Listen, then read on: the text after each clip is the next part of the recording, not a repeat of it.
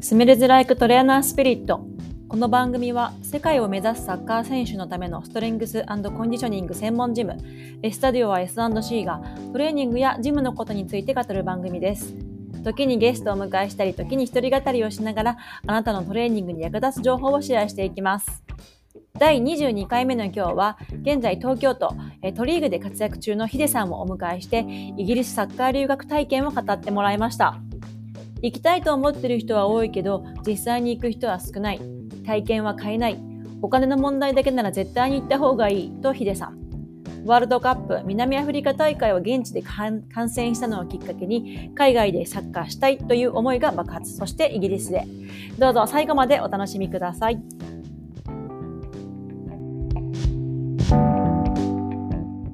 はいじゃあ今日はイギリスサッカー留学のね体験談ということでヒデさんをお招きしましたヒデさんよろしくお願いしますはい、お願いします。先日ねちょっとサッカーあのルイギリスのお話を聞いてすごい盛り上がっちゃってですごい面白かったんですよね私は それを聞いて。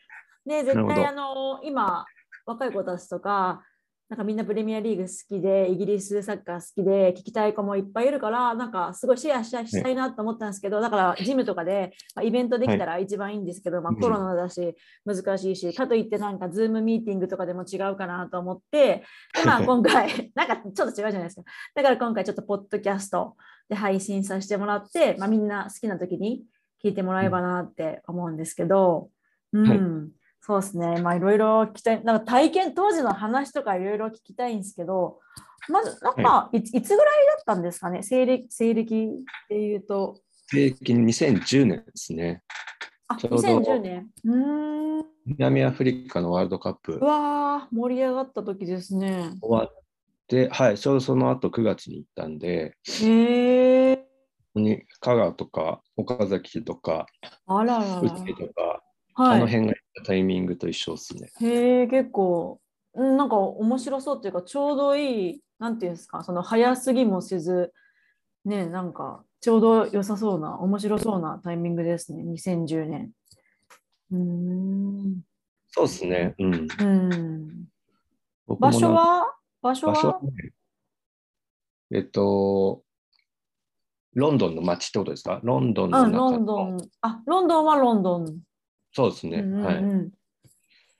ロンドンで、そうですね、普通にロンドンの、まあ、ロンドンブリッジっていう、まあ、ちょっと観光スポット的な橋があるんですけど、はい。まあ、そこも、そこからバスで10分ぐらいのところで住んでましたね。へえ。じゃあ結構もう中、中心地みたいな感じなんですかね。そうですね、ロンドンゾーンで分かれてて、うん。ゾーン1、ゾーン2、ゾーン3、ゾーン4ってなって、うん。 1が中心部なんですよね。へえ。で僕はゾーン2に住んでたんで、まあ、それでも、まあまあ、23区内ね、20そうそうそう私 も今23くらいみたいな感じなのかなと思ってて。うん、へえ、面白そう。そうか、そうか。で、なんかそのディビジョン的にはどういう、日本で言うと、なんかどれぐらいの感じとか。そうですね、えっ、と、まあ、トリーグ一部とか、うんまあ、それぐらいなんじゃないかなと。うん。へえ、じゃあ結構ね、上の方ですよね。僕もあんまうん、うん。そう詳しく聞かなかったんですけど、うんうん。まあ、ロンドン、ロンドンの中でも、あロンドン2部かな、うんうん。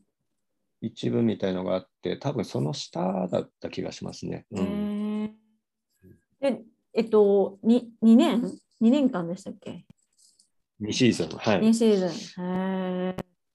そうか。なるほど、なるほど。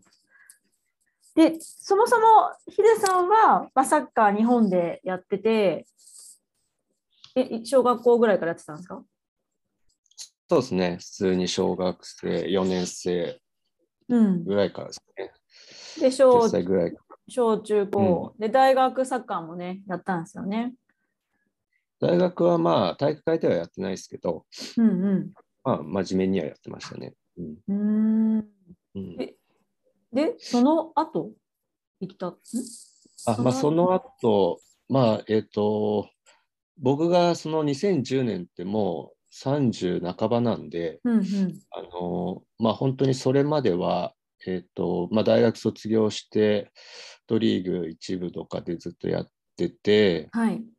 それで、まあ、30過ぎぐらいまでやってたのかな。うんうんそれで、まあ、いろんなつてで、なんか、東京にも外国人リーグっていうのがあるんですよね。うーんイギリス人、あとアイリッシュとか、ペルーの人とか、南米系とか、結構いろんなチームがあって、はい。それで、まあ、僕は初めは日本人チームにいたんですけど、うんうんなんか、えっ、と、いろいろ誘ってくれる人たちがいて、うんえイギリスのチームでやったり、あと、まあ、最後の方はインターナショナルへのチームーで、ドイツ人とイギリス人とか、メキシコ人とか、イタリア人とか、まあ、本当いろんな国の人が集まって、うんうたんチームでんずっとやってましたね。うん日本でですよね。日本で日本で、うん、へえ。でい今もね昨シーズンもトリーグで優勝されてるしもうすごいずっとねサッカーやってて。そっかそっかうん、そうですね。で行ったきっかけは何だったんですか行ったきっかけは、まあ、こっちでずっとその外国の人とサッカーやってて、うんまあ、それで、まあ、いつか海外でやってみたいなって、うんなんか思い始めてたのと、あとは僕、南アフリカ、ワールドカップ見に行ったんですよ ね。すごい。ベンチまで。それで、あの、それまで日本代表とか全然興味なくて、ぶっちゃけ、はい本当にブラジルとか、あの強いチーム見に行ってたんですよ。海だ外けど、含めて。うんワールドカップ、ワールドカップはその前も、へドえードイツ大会とかも見に行ったんですへけど、ーその時のブラジル、フランスの、まあ、時短とか、お本ー当すごくて、まあ、そういうのを本当は 見に行ってたんですけど、はい。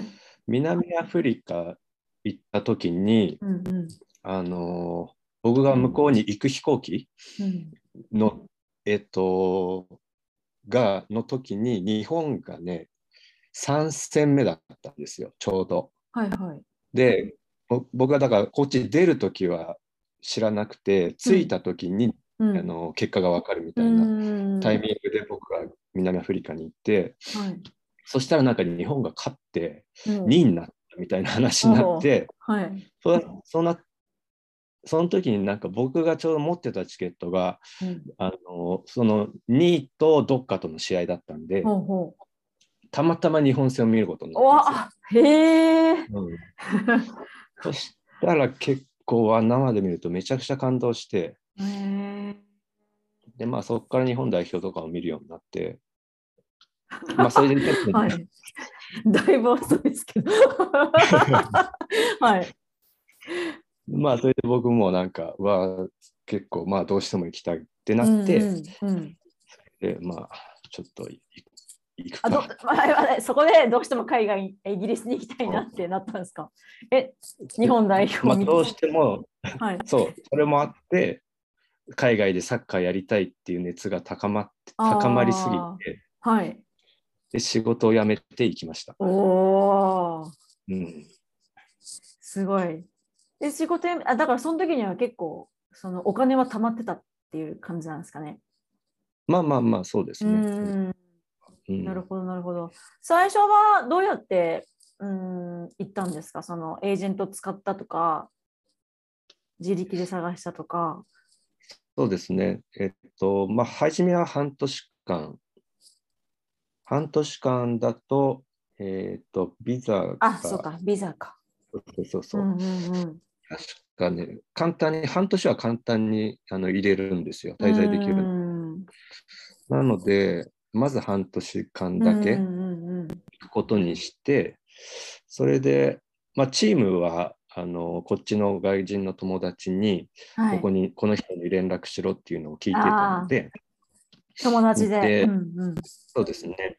それで、連絡取って、うんうんあの、ここ来いみたいな感じで、うんあの練習うんうんに参加させてもらって、うんまあ、トライアルみたいな形でうんうん練習して、うんまあ、どうぞ入ってくれってことになって、うんまあ、やることになった。まあなんかさらっと言ってくれましたけど結構すごい工程ですよね。 みんな行きたいなって思ってる人もなんかそこですごいどまずどっから手つけていいんだろうってね思ってる人が多いのかなと思うんですけど。まずはもうチケットを買っちゃうところからですうんね。うん うん。私もそう思う。は行ったらなんとかなるだろうっていうねい。。 なんとかなります。やらざるを得ないんで、もそうやらざるを得ないですよね。そうか、ヒデさんの場合は日本にいる友達、外国人の友達からっていうのは、うん、いいですよね。自力でね、いろいろそういうふうに探していくね、一緒に。ヒデさんが教えてくれたあのガムツリーっていうサイトを見てたんですけどはいはいはいはいはいは、いすごい面白いですね。なんか僕も見ましたよ。進すごい進化してた。あ、進化してる。へえ、これ、綺麗ですよ。日本で言うと何になりますなんか日本だとそれぞれ分かれちゃうじゃないですか。ああ。仕事のとか、不動産うんのうんとか。うんうんうん。だけど、あとまあ、くあとなんだろう。ね、車とかもそうだし、あ、そうそうそうそそうこいうのれ全部引きう。取るねえから。今、そう聞いてる人のために、今何の話してるかっていうと、そういうインターネットのサイトが、ウェブサイトがあって、全部載ってるんですよね。不動産から仕事から、仕事探しから。だから車と生か活情報サイトみたいな感じで、あなんか向こうって、やっぱ日本だと、あのーえーなんだろう、ルえっ、と家のルームシェアみたいなことっあ。てしないじゃない、うんうんうんはい。だけど向こうは普通だから、うんうん。そうやって個人個人がす、あとはあの車売ったりとかもう、ん。別に個人でやるんですよね、向こうう。ん。この車いくらで欲しい人みたいな、普通に Facebook 上がってたりとか。はあはあはあなんかそういうのがあるんで、なんかそんな感覚で、そのガムツリーっていうのを多分みんな使ってて、はい。私もさっきに仕事探しちゃいましたもん。結構あ り、なんかスポーツフィットネスとかエデュケーションとかいろいろお出てくる出てくると思って、なんか見てたら行きたくなっちゃったんですけど、でここね、サッカープレイヤー募集とか結構ありますもんね。5アサイドとかで、その例の日ですね、うんうんうんうん11アサイドとか、なんかいろいろ11アサはイいはいはドいフットチーム、ねめちゃくちゃいっぱいあるじゃないですか。そうです、そうです、そうです。んだからそこでも本当にガンガン応募して、はい見つまあ、行って見つけてみたいなのはうんうんうんうん、全然あの普通なんで、へえヒデさんの場合はもうその紹介して友達に紹介してもらったチームトライアウトを受けてもうそそこに入ってという一発でなんか入るチームが決まったんですかそうですね、お僕ーすのご場い合へ。え、ただ、それ、その前とかに、うんうんあのー公園で、うんサッカーやってる人たちがいてはいそれ見てたらうんあの「お前チーム入りたい探してんのか入りたいのか」みたいな言われてはい、それであの連絡先渡されましてえー、なんかスカウトっぽい感じじゃないですか。まあ別に僕があのプレイしたわけじゃないから、うん、本当にそういう感じでなんかあの交流っていうか人探し、へーチーム探しみたいのは本当そんな本当にうんうんうん気楽気軽にでき気る気軽に。うーんんね、すごいこれ楽しそういろいろあるなって思っててなんかこれ見てるとすごいワクワクしてきてだけどなんかうん今一方で、なんかいろんなエージェントさんとかがねあるみたいですけどうん、ねそういうのとかちょっとちらちまらあそう見でてすたねんですけど、うんまあなんか僕はあ,、まうんあくまであの草サッカーなんで、うんうんまた、まあ、プロとかにつながる道になると、また若干ね、変わるかもしれないですし、そああこまでわかんないですけど、へえうん、まあでも何ですかねそのエージェントとか使っていっても結局そこから行くチームとかって大体決まってるからなんか日本人同士でやってんじゃないのかなっていう うん、イメージもありますけど。うん。そうですね、ある程度の、もう本当にプロになりたくて、ある程度うのチームに行きたいっていうのであれば、やっぱりそういうね、あの、つてを持ってる人、エージェントにうんうんうんうん行くのがいいと思いますし、まあそういうとこさすがにね、入りたいんですけどって多分 あいけないと 思う。確か に。ちゃんと手順を踏んで。ううん。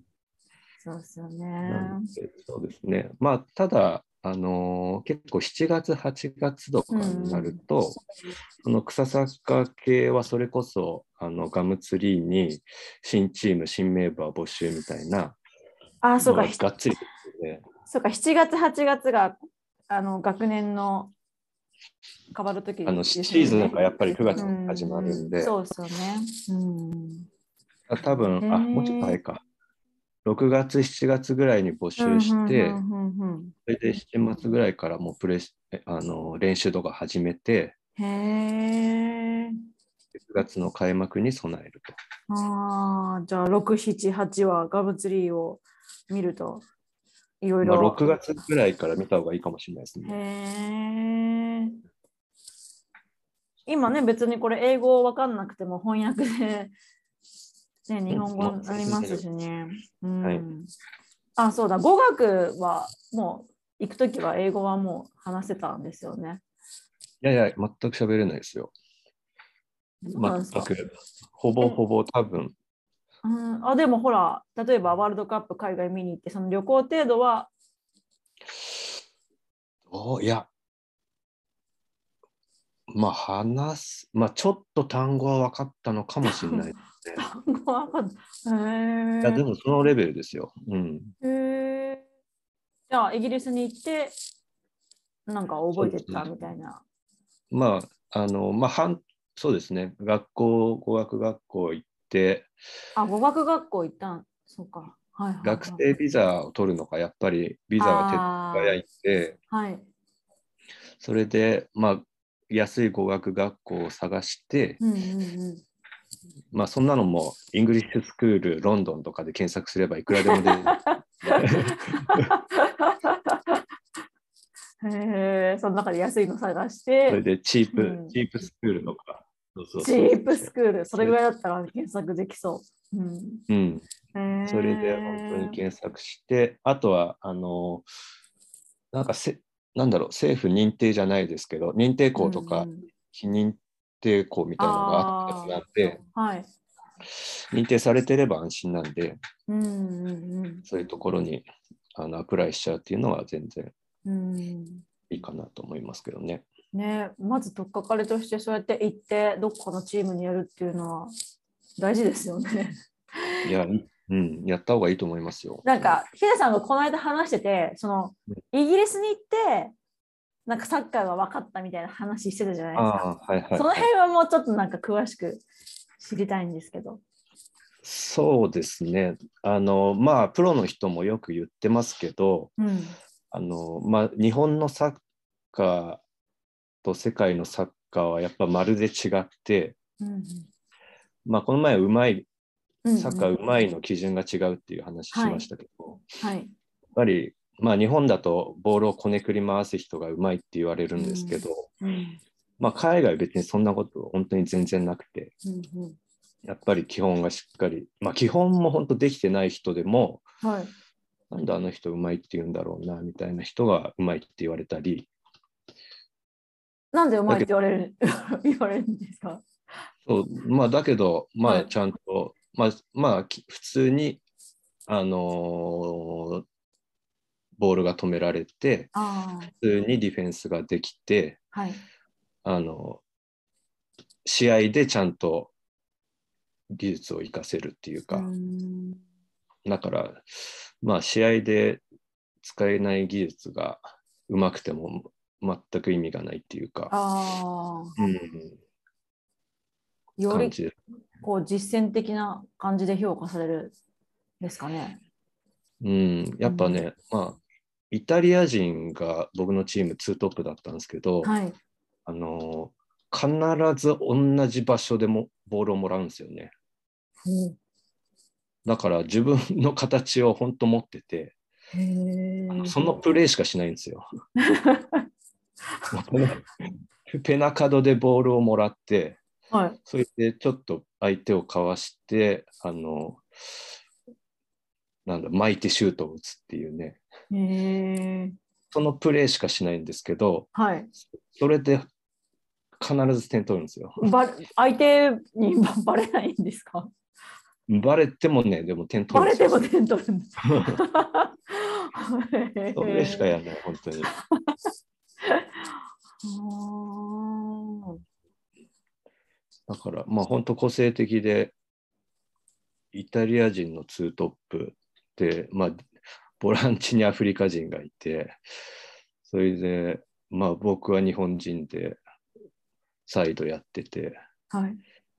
あとだ何がいたかな。基本はイギリス人ですけどね。うんうん。でもそうやっていろんな国から来てるんですね。イタリア人とかも来てるって、やっぱイギリスに魅力を感じて。まあそうですね。彼らは基本、まあビジネスで来てたんだと思うんですけど、あーまあまだうん EU だったんでね、その時はあー、そっか。自由だったし。うんはい。へえ。まあでも面白いですね。いろんな国の人たちとサッカーできるから。んそうです。ね。そこは本当に面白いですね。うん、体は強かったですかよくね、こうヨーロッパ、フランスとか行った人がぶつかり合うと、すごい3メートルとか飛ばされそうだとかう言いますけん、ど。うん。やっぱね、強くて早いんですよね。うんうんうん、その日本日本の人って軽いじゃないですか。なんかうん。はい。速い人ってすぐ飛ばされちゃう。はい。やっぱり強くて速いんですよね。うん。だからぶつかっても取れないし、うん。あとやっぱり、なんかどう見ても太ってるやつとか、はい。 なんか あの、速かったりするんですよ。う う動けるデブとかも いて、うんやっぱ。りいますよね。うん、日本人からすると、その体型では絶対動けないけど、でもやっぱ普通に動けてるやつとか、いやもう本当弾丸みたいな感じですもんね。そういう。で、うん本当でかいの本に。当そうなんですよね。うん。あーすごい。そういうのはやっぱちょっとびっくりしますよね。サッカーうんどれぐらいできてたんですか週に。ま、ま、毎日。週3、うん3、4ぐらいですかね。うん。つい平日1回、まあみんなは働いてるんで、はい。平日1回練習して、それなでまあ何何時間ぐらい2時間ぐらいですかね。うーん。水曜の夜練習して、はい。それでまあ土曜日試合。あ土曜日試合。うん。で、僕はあのまた違うチームも入ってやってたんで、へー日曜日。まあ、よくサンデーリーグって、サンデーリーグってよく言われるんですけど、はいあの向こうだとうんうん結構あの、 なんだろう、太ったおっさん、ビールバラのおっさんたちがあのやってるサッカーで、はい。よく、まあ、Facebook とか見ると、たまにサンデーリーグとかって書いてあるの、うんあのあるんですけど、うんそっちも僕はやってて、うん。へえ。そっちは、まあ、そっちは土曜日のチームほど本気ではやってないですけど、うんうんうん。まあでもでも、まあ試合になったらみんな熱くなるよねっていう感じで。へー週3で。で、まあ、周りのやっぱ文化が違うじゃないですか、多分日本と。だからこう、応援とか見に来る人とか、あの生活の中でのそのサッカーの存在ってどんな感じでしたか、ね、そうですね、やっぱり、あの各、まあ、ピッチャー全部じ、えー天然芝だし、それで、あのピッチの脇には必ずパブがあるんですよああ、ね。うん、それで試合終わったら、まあシャワー浴びて、そこでビールをおごり合って、うんうん。それでプレミアリーグを見ると。あまあそういうのが大体普通でありますし、あとはまあ、ちょっとこっちだと考えられないですけど、あ、はい。あの、普通にサッカーの格好をして、下た、短パンで、うんあの、ポイントのスパイク履いて、うんで、それにコートを着て、はい。そのまま電車に乗ってるっていう、へえ。そういう人がいても、誰もなんて誰もなんて。て思わない。うー ん。いいっすね。うーん。ソックスとかめっちゃ汚れてるんですよ。だからねまあでも本、当そういうの、うんうーん。そうか。いいですね。え、僕は何、何食べてたんですか食事とか。食べ物、食事何だったかな。まあ、きえーっと、基本はスーパーで買ってましたかね、なんか。あ、あれ、ルームシェアだったんですかルームシェア、そうです、そうです、そうです。んな、二人で。あまあ、ルームシェアっていうか、ハウスシェア。ハウスシェアか。ああ、はい。だから、一部屋、四五人とか。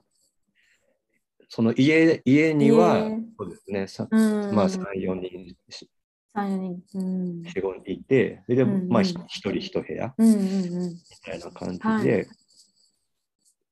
暮らして、それで食事は結構ね、向こう、あれだ、あのー電子レンジのものが多いんですよ。結構美味しいもの。の。まあ、なんかインドカレーとか多いんですよね。あインド人もはい結構い、だかあ、はいいいからはい。らそういうのはね、結構美味しかったですね。へえ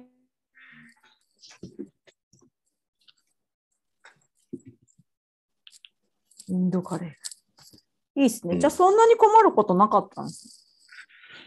食事とか全然困んないですよ。あ、そうなんですね。うん。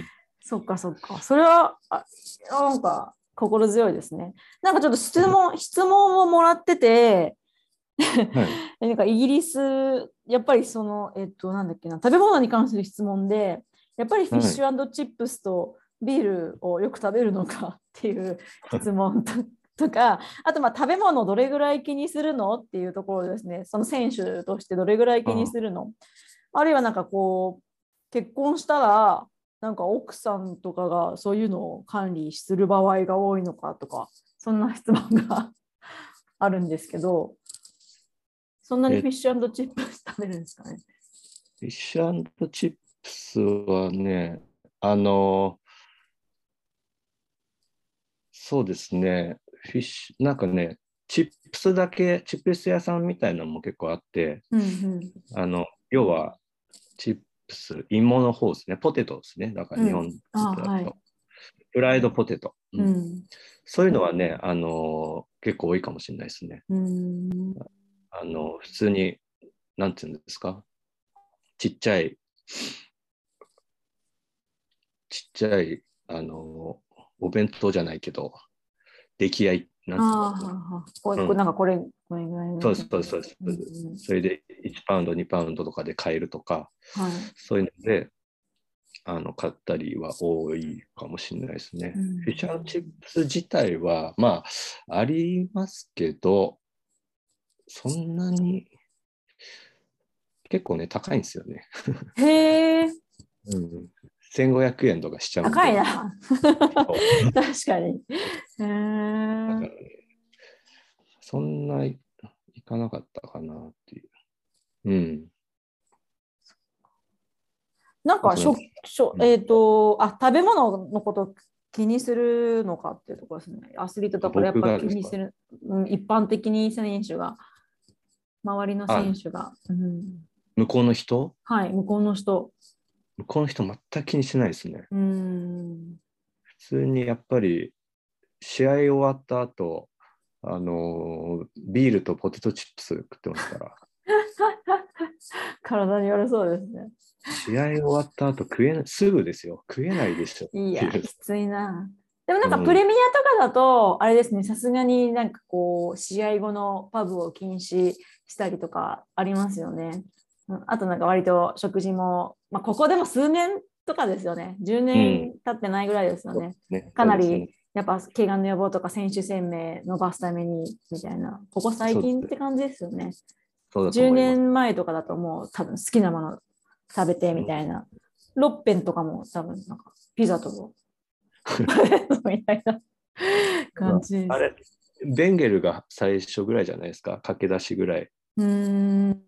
試合試合前のなんか禁止とかああパパスタを食うようにしたとか、うんうんなんかほかなんか体に悪いものを禁止したとか、うんうんうんそういうのでアーセナルで始めて、あはいはい、うん多分それぐらいから徐々に言われるようになってきたんですかね。ね、今だったらきっと当時よりもいい管理ろいもろう全チームやってんじゃないですかね。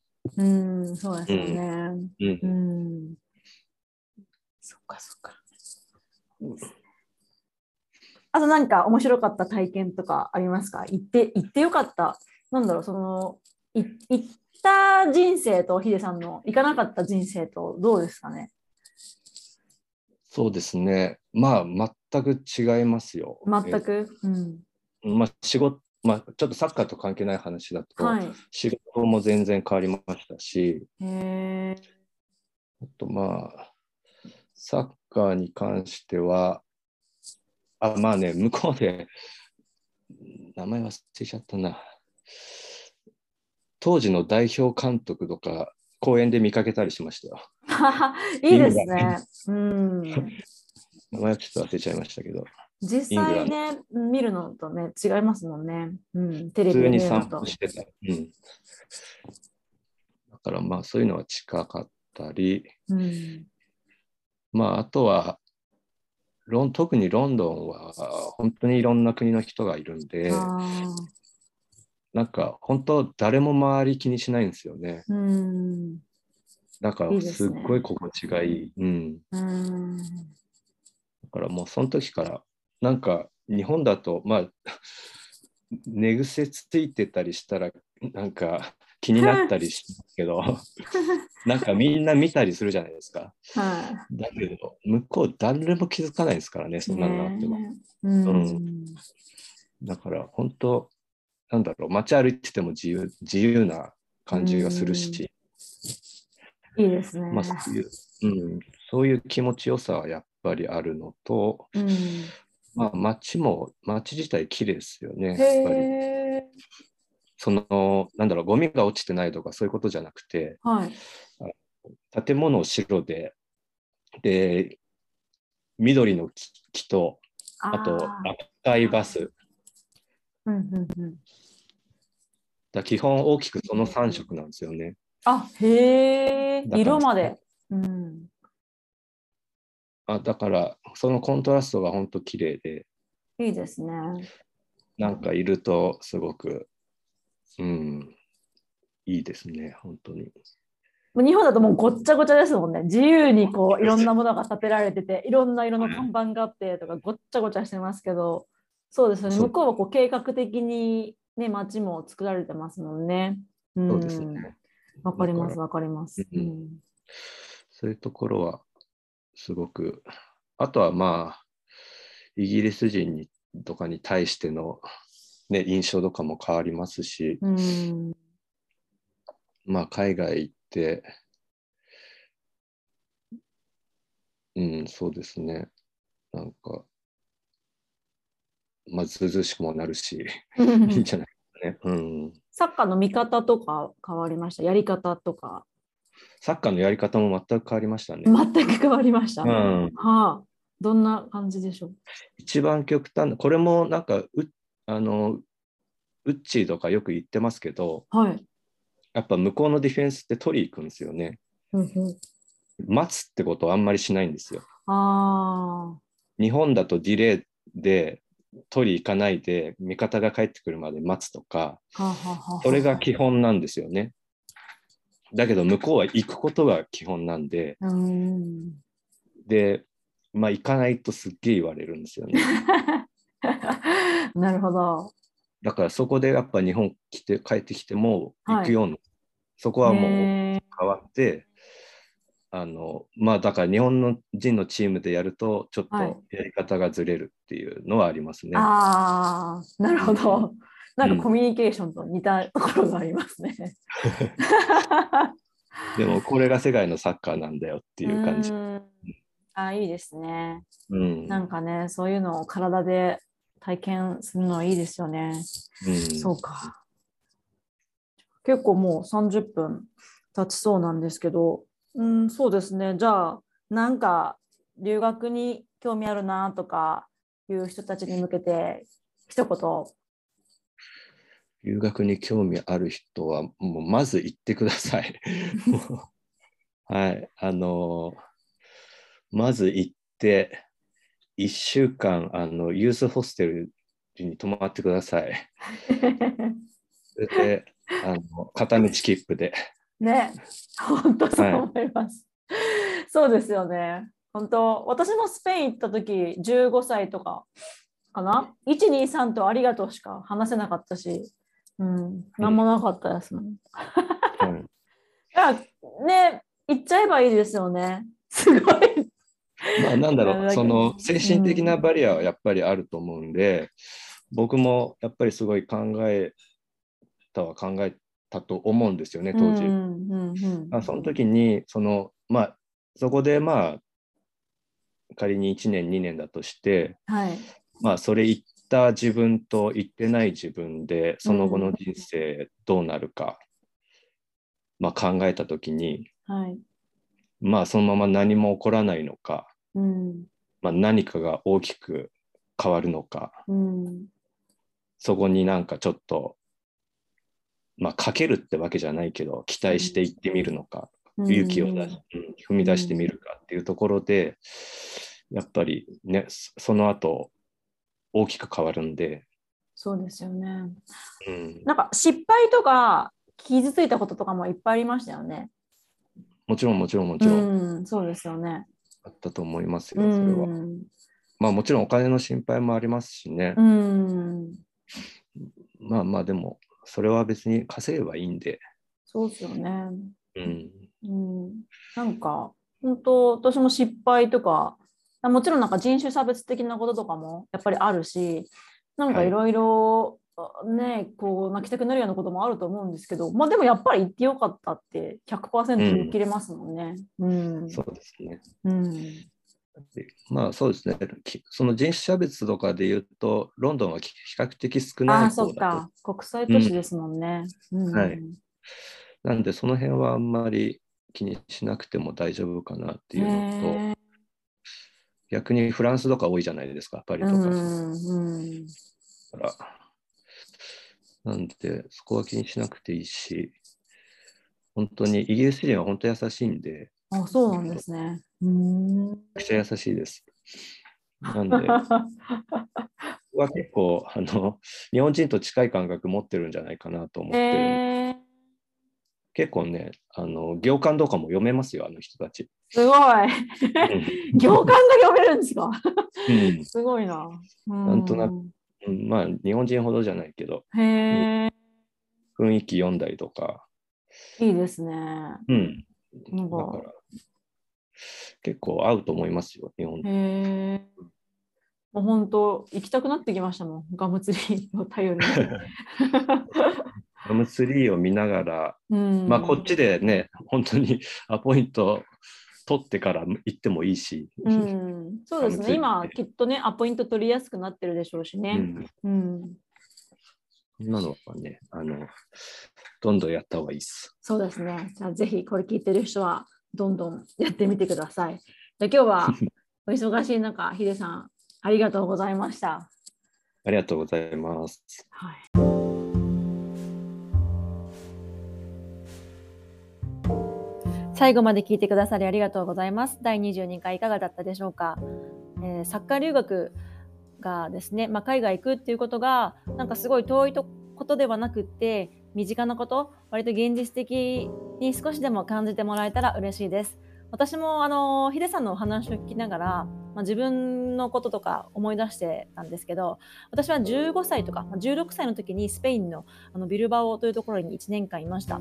で、まあ、そこでもいろいろあったんですけど、まあ、あの2回バルセロナに行った時があってなんかたまたまカンプノーに入れるその試合じゃなくってなんか特別になんか入らせてもらった時があって何だったのかちょっと覚えてないんですけどでその時に当時あのガルディオラが、えー、とトレーニングあのウォームアップしてるのを、まあ結うん、実際にこう全然人がいないところでですよあの見れたりとかすごいなんか今思うと貴重な経験ができできましたね。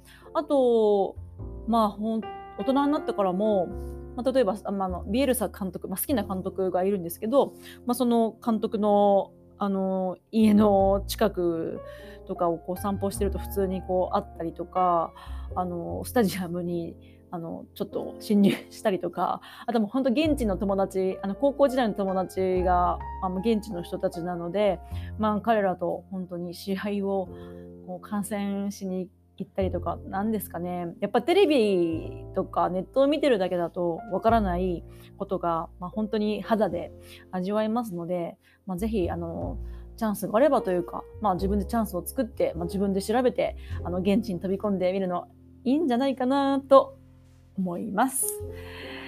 はい。えっ、ー、と、この番組は Apple Podcast、Google Podcast、Spotify だとか、まあ、いろんなあのウェブでも聞けますしね。でぜひあのコメントとか、えー、感想、えー、ももらえると嬉しいです、えー。5つ星の評価もお願いします。それではまた次回お会いしましょう。